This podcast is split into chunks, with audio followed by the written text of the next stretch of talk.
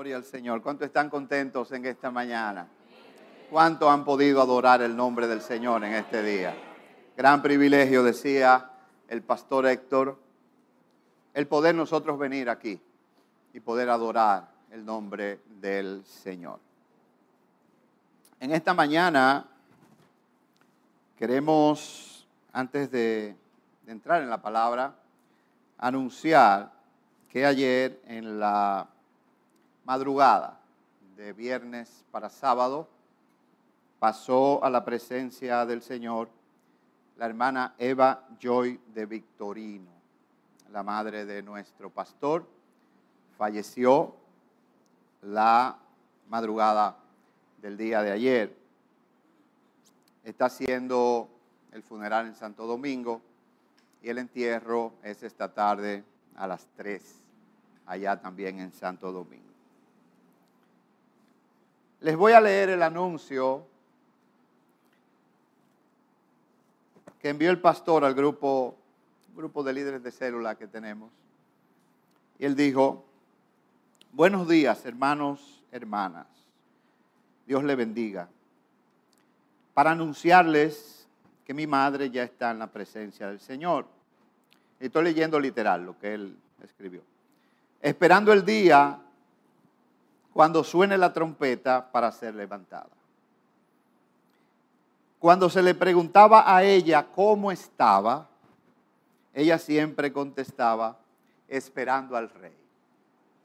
Le preguntaba a Eva, Eva, ¿cómo está usted? Esperando al rey. Ya está con él. Nosotros le seguimos esperando y cada día más involucrados en su reino. Y finalmente él dio gracias por sus oraciones. Cuando uno hablaba con, con ella, aparte de que ella siempre decía esperando al rey, también ella decía, esperando al rey, hoy está más cerca que ayer y mañana estará más cerca que hoy. Si tú te vas adelante, ya decía, dile que yo lo estoy esperando. Eso siempre decía ella. Y esta mañana queremos traer una reflexión a la iglesia en cuanto a cómo los creyentes debemos vivir esperando al rey como usted y yo como creyentes, como miembros del reino, debemos vivir como vivió Eva, esperando al rey. Y vivir esperando al rey es más que una expresión. Vivir esperando al rey es un estilo de vida. Es un estilo de vida que gira en torno a una victoria que ya recibimos. Eso es vivir esperando al rey.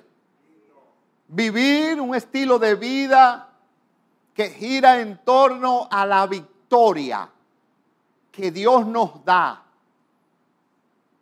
a esa recompensa de que un día estaremos cara a cara con Él en un cuerpo glorificado. No en este cuerpo. Este cuerpo ya, pues, desde que uno muere, comienza el proceso, usted sabe cuál. Del polvo eres y al polvo. Pero un día, cuando suene la trompeta, si ya hemos muerto, primeramente seremos levantados.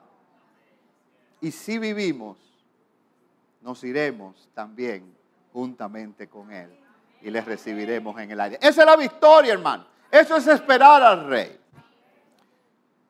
Y queremos en esta mañana compartir esta reflexión un tanto breve porque para también tener la oportunidad de, de poder estar en el en entierro. Yo, de mi parte, eh, desde que termine el servicio, salgo para Santo Domingo. Pero el apóstol Pablo, en 1 Corintios capítulo 15, versículo 51, quiero que me acompañen hasta el 58, habló de eso. Habló de eso. Primera de Corintios capítulo 15, versículo 51. Nos vamos a enfocar en los versículos 57 y 58. Y dice el apóstol Pablo, he aquí os digo un misterio. Eso es interesante. Cuando la palabra dice, he aquí os digo un misterio. No todos dormiremos, pero todos seremos transformados. ¿Cuántos lo creen? En un momento será esa transformación. En un abrir y cerrar de ojos. ¿Cuándo? A la final trompeta.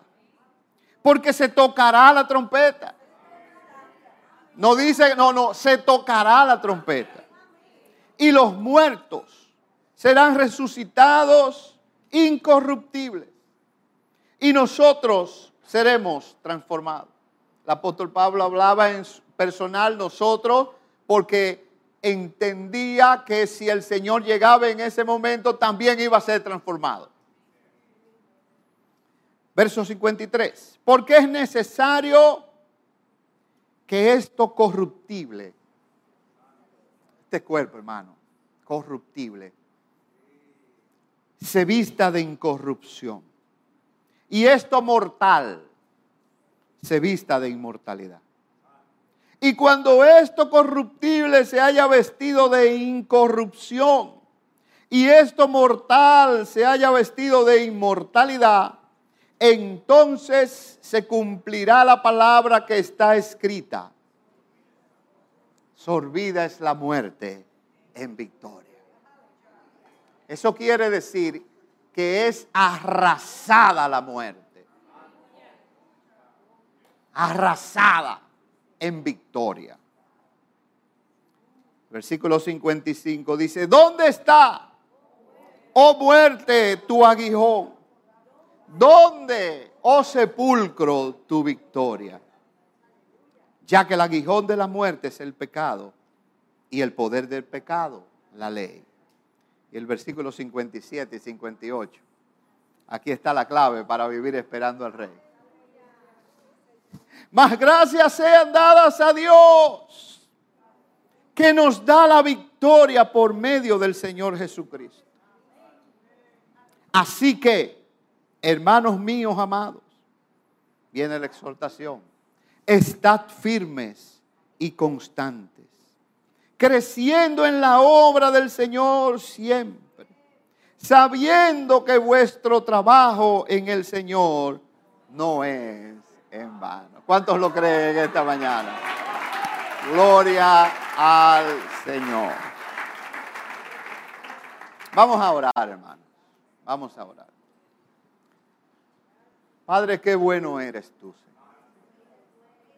Que por tu amor para con nosotros, dice tu palabra que estando nosotros muertos nuestros delitos y pecados, tú allí nos diste vida por tu gracia solamente. Por eso somos salvos en este día.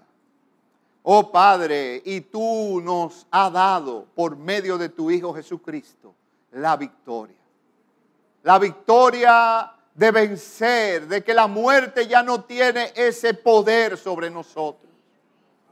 Aleluya. Y un día esa victoria nos llevará hasta tu misma presencia.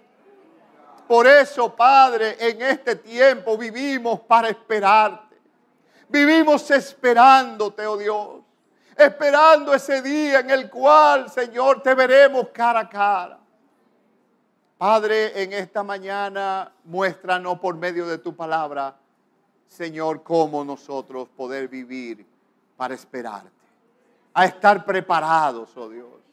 Oh Señor, habla a nuestras vidas de manera especial en este día. Y conforta nuestros corazones, oh Dios. por medio de tu palabra en esta mañana.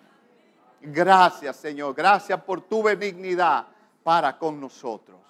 En el nombre de Jesús te lo pedimos y todos decimos amén y amén. Aleluya. Los versos, como les decía, 57 y 58 describen el estilo de vida que implica vivir esperando al rey. Lo dice ahí. Por eso hemos puesto un título a esta reflexión. Y es, ¿estás tú esperando al rey? ¿Estás tú esperando al rey? Dile al que está a tu lado, díselo. Pregúntale, ¿estás tú, tú esperando al rey?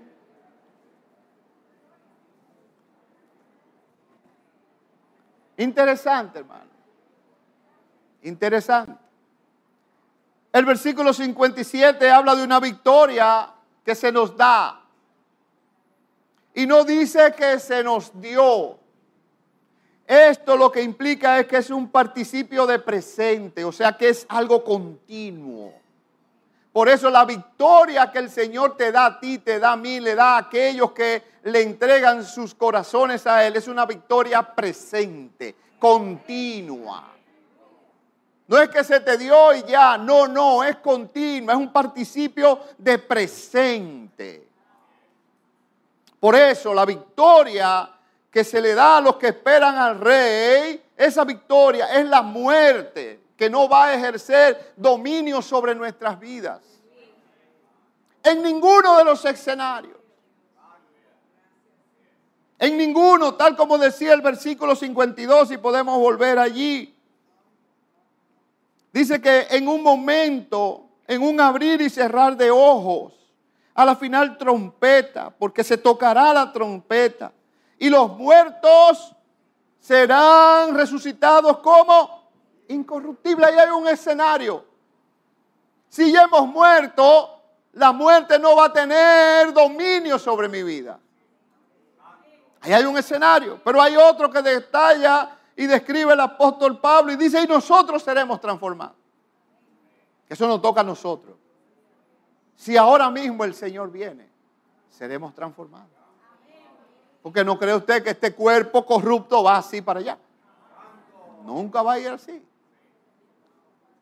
Entonces, en cualquiera de los escenarios, la victoria está como asegurada. Es presente. Pero hay que vivir esperando al rey. Tiene que anhelar. Tiene que haber en tu corazón ese anhelo de vivir esperando al rey. Y el versículo 51 habla de un misterio. El apóstol Pablo dice que está hablando de un misterio. He aquí os digo un misterio. un misterio es algo nuevo. Algo no revelado en el Antiguo Testamento pero revelado ahora en el Nuevo Testamento. Algo en lo cual los seres humanos no han pensado ni imaginado. Eso es un misterio. Es un hecho que debe ser también revelado por Dios. Por eso este misterio de que un día estaremos en, su presencia con un cuerpo glorificado es un misterio, hermano. Esto no es de que, ah, no, no, esto tiene que ser revelado por Dios. Y vivir esperando al rey es algo que debe ser revelado por Dios. Si no es revelado por Dios, no vamos a estar muy pendientes de eso. No vamos a estar, hermanos, muy pendientes de eso.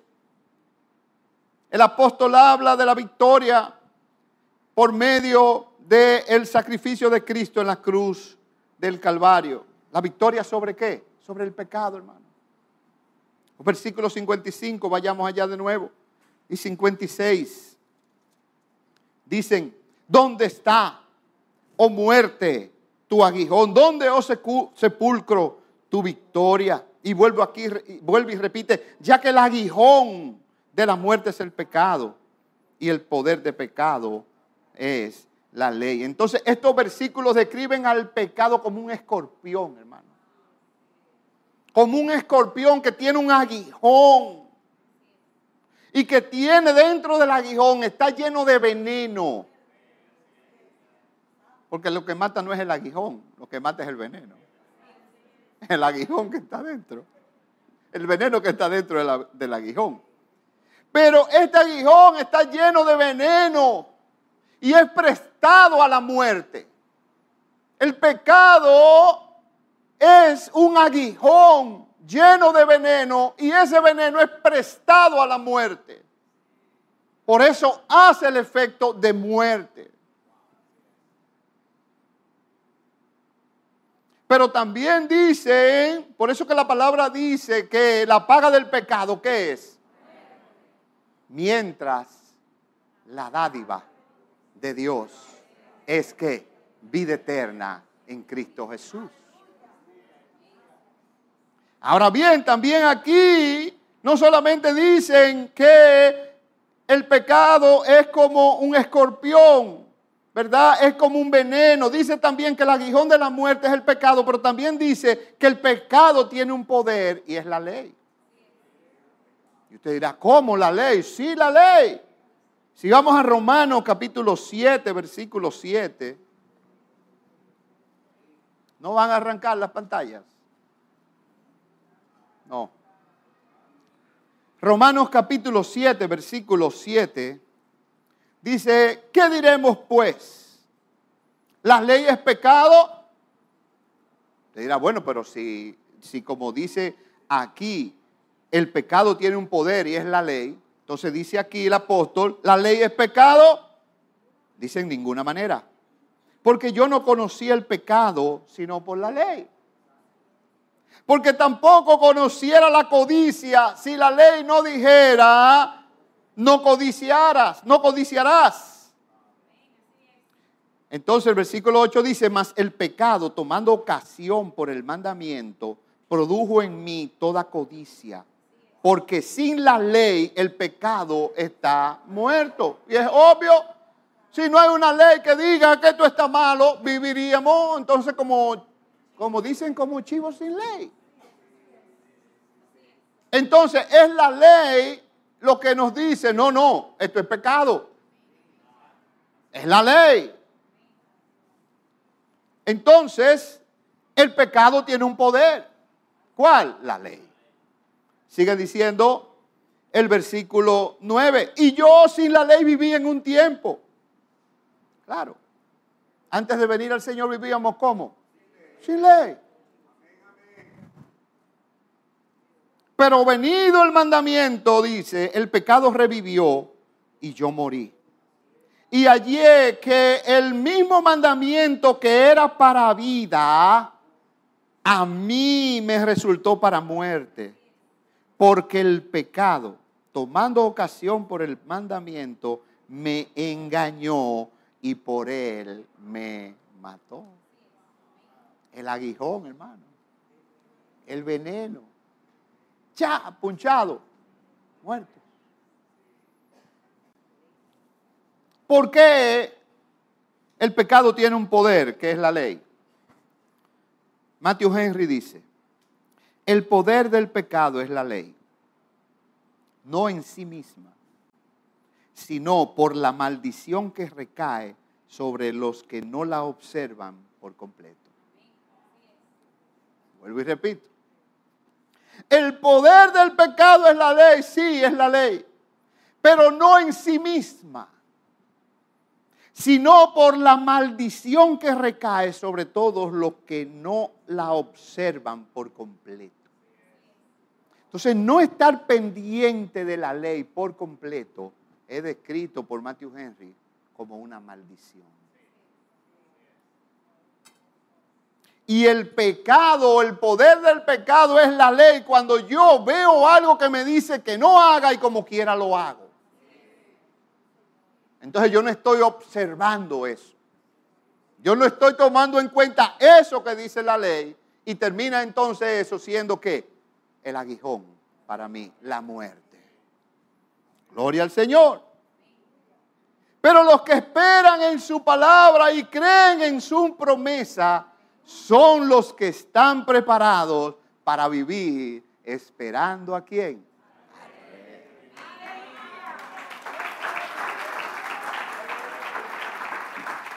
Hay que esperar en su palabra. Hay que esperar y confiar en sus promesas para nosotros poder vivir esperando al rey. En Tito, capítulo 2, versículo 11 al 14, está bien claro cuando dice, porque la, porque la gracia de Dios se ha manifestado para salvación a todos los hombres. Búsquenlo. Perdón, es que yo entiendo que Tito capítulo 2, versículo 11, hace falta la pantalla porque siempre sale ahí, pero búsquenlo. Tito capítulo 2, versículo 11 al 14. Dice la gracia, porque la gracia de Dios se ha manifestado para salvación a todos los hombres. Enseñándonos que, renunciando a la impiedad y a los deseos mundanos, vivamos en este siglo sobria, justa y piadosamente. Versículo 13, esperando al rey esperando al rey. Aguardando la esperanza bienaventurada. Eso es esperar al rey. Y la manifestación gloriosa de nuestro gran Dios y Salvador Jesucristo. Quien se dio a sí mismo por nosotros para redimirnos de toda iniquidad y purificar para sí un pueblo propio, celoso de buenas obras. Aleluya. Entonces no vamos a poder esperar al rey, vivir esperando al rey. No podemos llevar este estilo de vida si yo no renuncio a la impiedad y a los deseos mundanos. No hay forma. No compaginan. Una cosa y otra no van, no van de la mano. Esta condición de yo renunciar a la impiedad y a los deseos mundanos es lo que me habilita a mí a poder esperar, vivir una vida esperándole a Él. Porque no creo que yo en pecado pueda estar pensando en que el rey viene.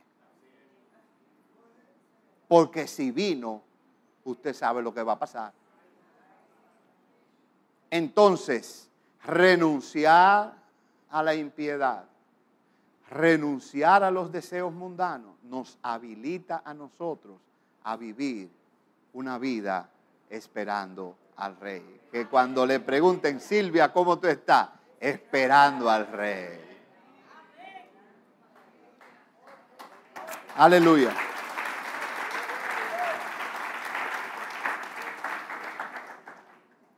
¿Qué dice el apóstol Pablo que yo necesito como creyente, necesitamos como creyentes para esperar al rey? Oh, ser agradecidos por la victoria. Eso es lo primero. Agradecidos por la victoria, verso 56.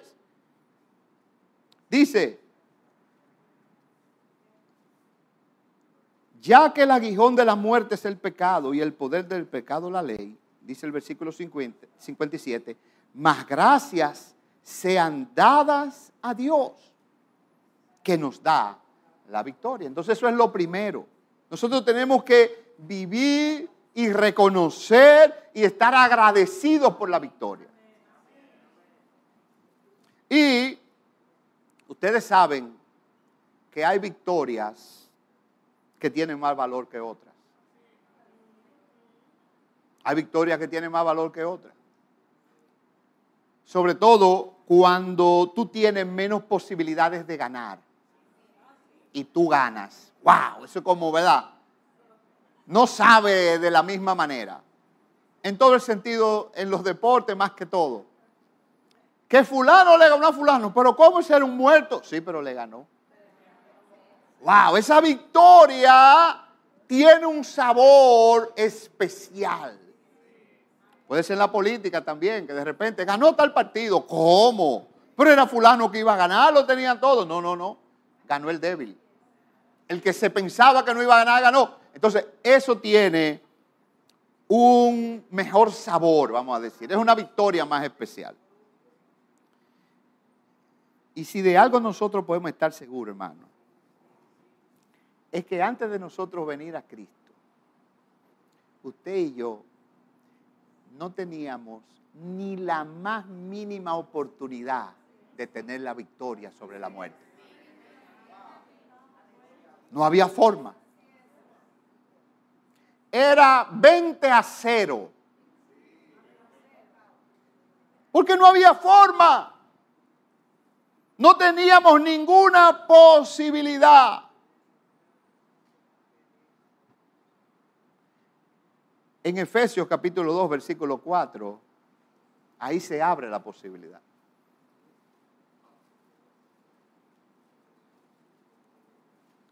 ¿Por qué? Porque evidentemente que la paga del pecado era la muerte. Entonces nosotros estábamos como muertos. Pero ahí viene la dádiva de Dios, que es la vida eterna en Cristo Jesús. Cuando en Efesios capítulo 2, versículo 4, dice, pero Dios, que es rico en misericordia, por su gran amor con que nos amó, versículo 5 dice, aún estando nosotros como en nuestros, en pecado, dice, nos dio vida juntamente con Cristo, por gracia, dice, soy salvo. Entonces ahí se abre la posibilidad de yo poder adquirir la victoria. Según vemos en estos versos, es por el gran amor que Dios tuvo por mí, que nos dio vida. No fue por nada que yo pude haber hecho. Si yo tengo la victoria, no tiene nada que ver con algo que yo haya hecho o que yo merezca. No. Y déjenme decirle que por eso es que el apóstol Pablo dice que las gracias sean dadas a quién? No a la iglesia, no es al pastor, no es a tal líder que siempre está tan pendiente de mí, no es a nadie más, no es a nosotros mismos, porque muchas veces somos nosotros que decimos, no, espérate, yo me merezco como y yo me voy a quedar fuera. No, no. Menos a nosotros mismos. Y déjenme decirle que muchos han tenido éxito. Muchos han tenido triunfos en la vida.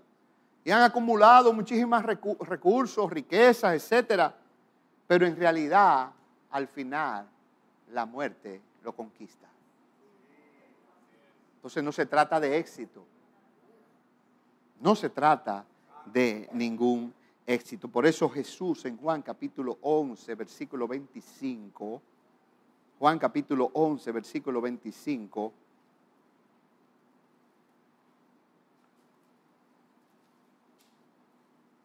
le dijo Jesús, yo soy la resurrección y la vida.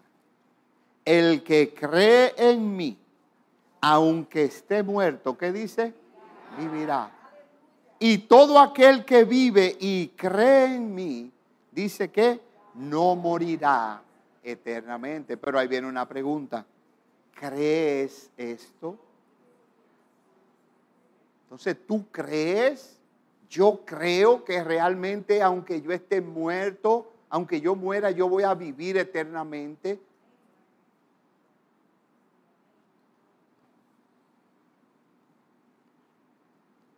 Cuando yo valoro en su justa dimensión la victoria que Dios me da, es que yo puedo decir gracias. Las gracias que sean dadas a Dios, que nos da la victoria. Pero para yo estar agradecido, yo tengo que reconocer que esa victoria yo no tenía posibilidad de tenerla. Y que es una victoria entonces enorme, muy grande. Y cuando yo lo valoro en esa justa dimensión, es que yo puedo decir entonces cuando me preguntan, ¿cómo tú estás? esperando al rey. ¿Por qué? Porque me dio la victoria y yo lo agradezco. No puedo dejarla perder, hermano. Tengo que atesorarla.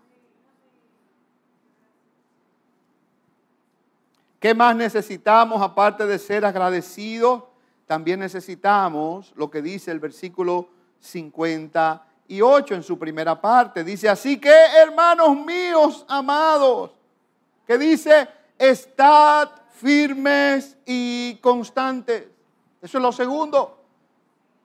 Yo no puedo vivir esperando al rey, ni tú vas a poder si tú no estás firme y si no eres constante en el Evangelio. No vas a poder. No hay forma tampoco. Señor, y es que es tan difícil a veces estar firme y ser constante.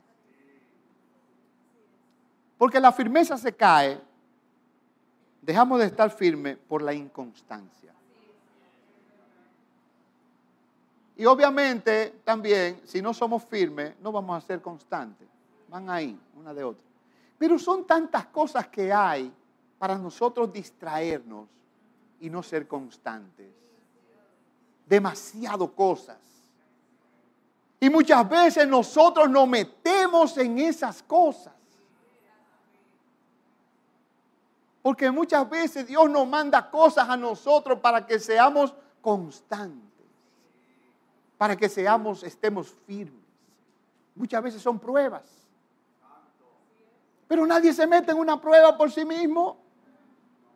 No, nos metemos en cosas que creemos que son exitosas, que creemos que son bendiciones y terminan sacándonos, sacándonos de la firmeza terminan afectándonos y caemos de la firmeza.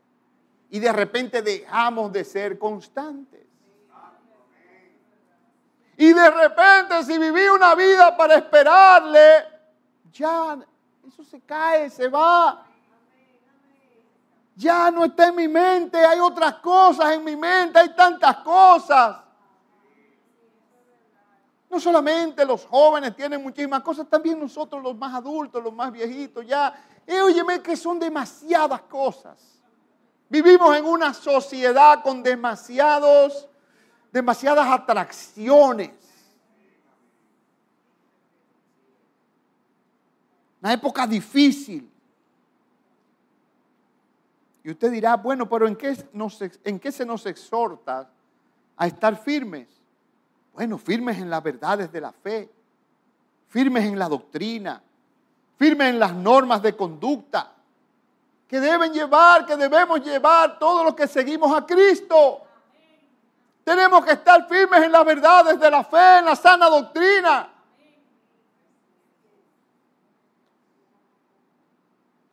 Filipenses capítulo 4, versículo 8. Filipenses capítulo 4, versículo 8.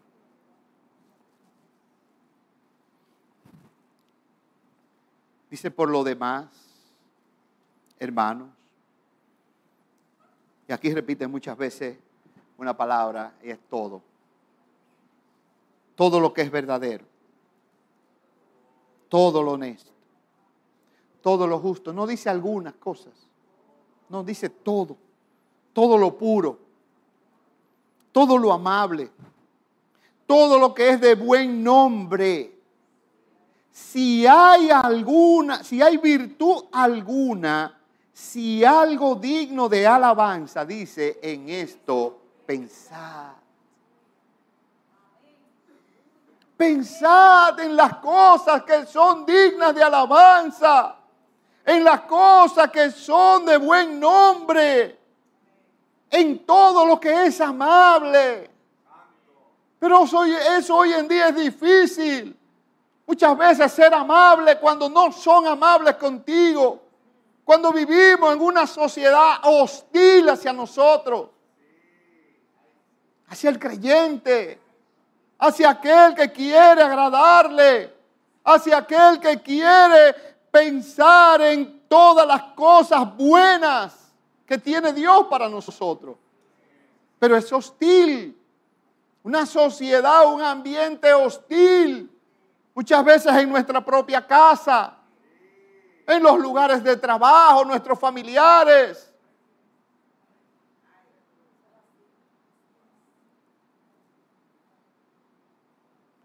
Lo otro que dice en el versículo 58, no solamente estar firmes, sino también dice y constante. Otras versiones de la Biblia dice inconmovible. ¿Y en qué entonces se nos exhorta a estar inconmovible? Bueno, en que la esperanza de todo creyente es un día resucitar en un cuerpo incorruptible e inmortal. En eso tenemos que ser inconmovibles. Esta palabra que dice aquí constante es que yo tengo que ser constante en eso. En que mi galardón, mi premio, mi victoria es ahí. Está ahí. Si bien, como dicen, ok, la vida Dios no la da, yo quiero, atesoro la vida, pero Dios también nos da la muerte. Pero todo el mundo como que no, no, quiere más atesorar la vida. Y de repente nadie se quiere morir. Y ahí como que hay una contraposición, ¿verdad? Tú dices, bueno, pero Dios me ha dado la vida, pero también me ha dado la muerte. Pero nos enfocamos mucho en la vida, hermano. En este mundo. Donde todo lo vamos a dejar. Donde todo se va a quedar. Pero nos enfocamos más en esto. Y muchas veces estamos más enfocados en las bendiciones de la vida presente que en las bendiciones de la vida venidera.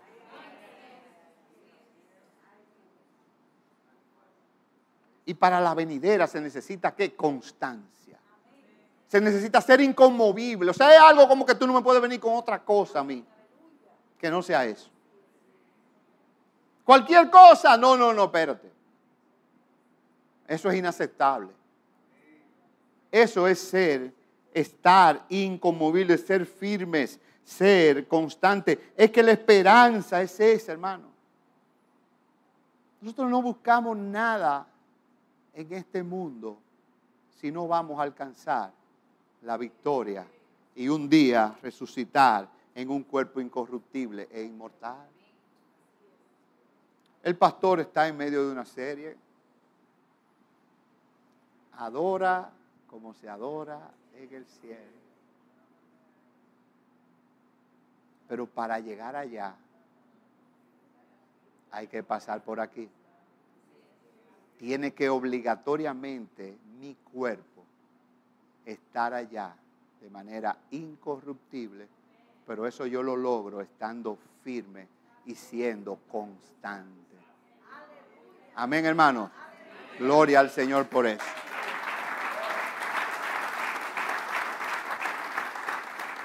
Colosense, capítulo 1, versículo 21. Hoy todo el mundo tiene que buscar, no hay pantalla.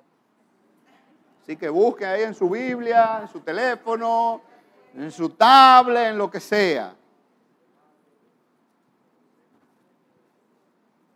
Ni siquiera creo que los, versículos se publican, ¿verdad? O a veces no, no, no se publican en, en las transmisiones. Colosenses capítulo 1, versículo 21 dice, y a vosotros también, que erais en otro tiempo extraños y enemigos en vuestra mente, haciendo malas obras, dice que ahora os ha reconciliado en su cuerpo de carne, por medio de la muerte, para presentaros santos y sin mancha, e, e irreprensibles delante de Él. Pero dice, versículo 23, si en verdad permanecéis fundados y firmes en la fe, y sin moveros de la esperanza del Evangelio que habéis oído. Y esa es la esperanza del Evangelio. Dice, el cual se predica en toda la creación que está debajo del cielo, del cual yo, Pablo, fui hecho ministro. Entonces, esa debe ser el ancla de nuestra fe, mis hermanos.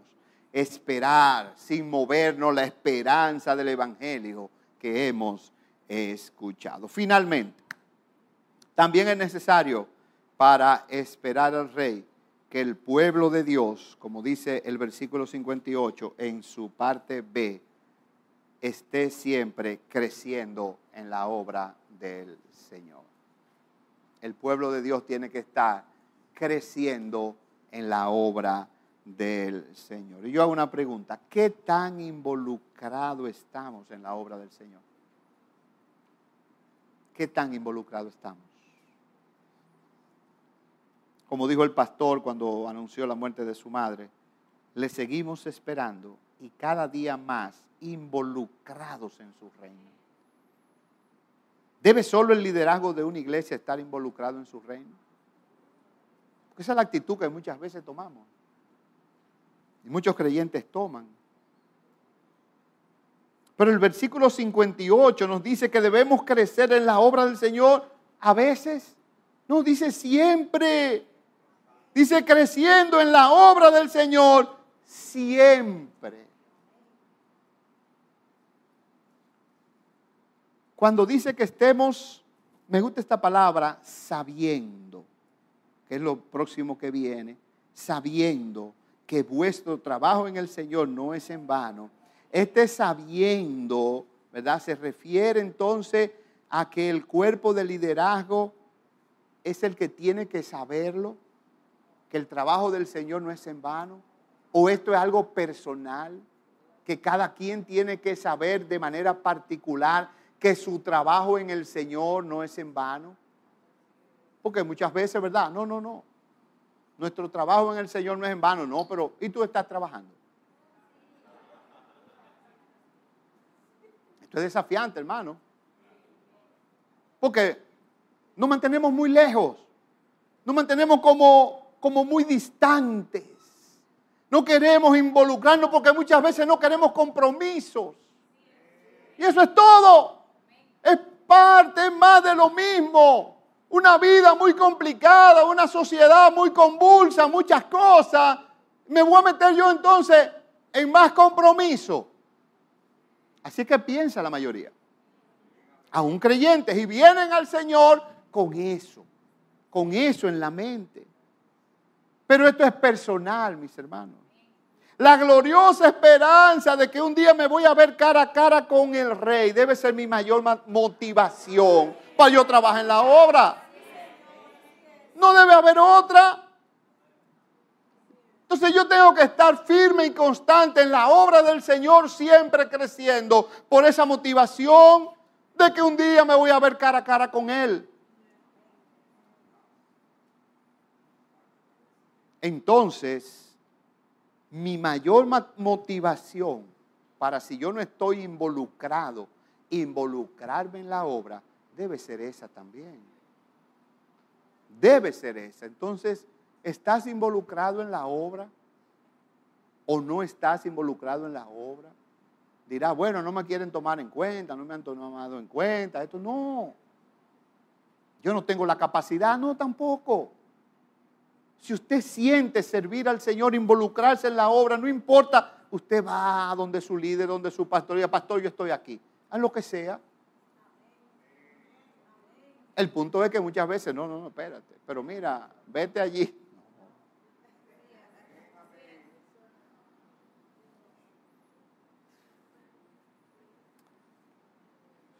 Es tiempo de involucrarse, hermanos, porque el tiempo se está cortando. El tiempo se está cortando, hermano. La venida de Cristo como el Rey de Reyes y Señor de Señores está a la puerta. Y es tiempo de decidir, mis hermanos. Segunda de Pedro, capítulo 3, versículo 9. Y estamos terminando.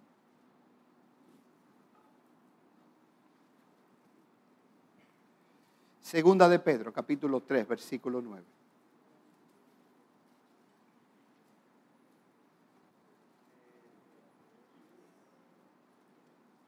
Dice, el Señor no retarda su promesa. Según algunos la tienen por tardanza. Y es que así viven muchos. No, eso no es ahora, espérate. Oye, nos gustan los riesgos. La osadía, somos osados. Nos gustan tomarnos riesgos, hermano. Y de repente, no, eso no va a pasar ahora. Eso no viene ahora. Y de repente estamos como muchos que la tienen por tardanza. Pero no nos juguemos con la paciencia de Dios. Dice, sino que es paciente para con nosotros, para contigo, para conmigo. Él es paciente, hermano. Y fíjense por qué la paciencia. No queriendo que ninguno perezca. esa es la paciencia de Dios. Que no perezcamos, sino que todos procedan al arrepentimiento. ¿Por qué no será en vano vivir esperando al Rey? ¿Por qué no será en vano el trabajo nuestro en el Señor? Apocalipsis capítulo 7, versículo 9. Unos versos que vimos no hace mucho. Apocalipsis capítulo 7, versículo 9.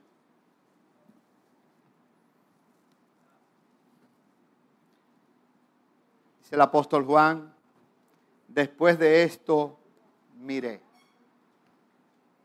Y he aquí una gran multitud la cual nadie podía contar, de todas naciones y tribus y pueblos y lenguas. Eso eran los que están, esos son los que están esperando al rey.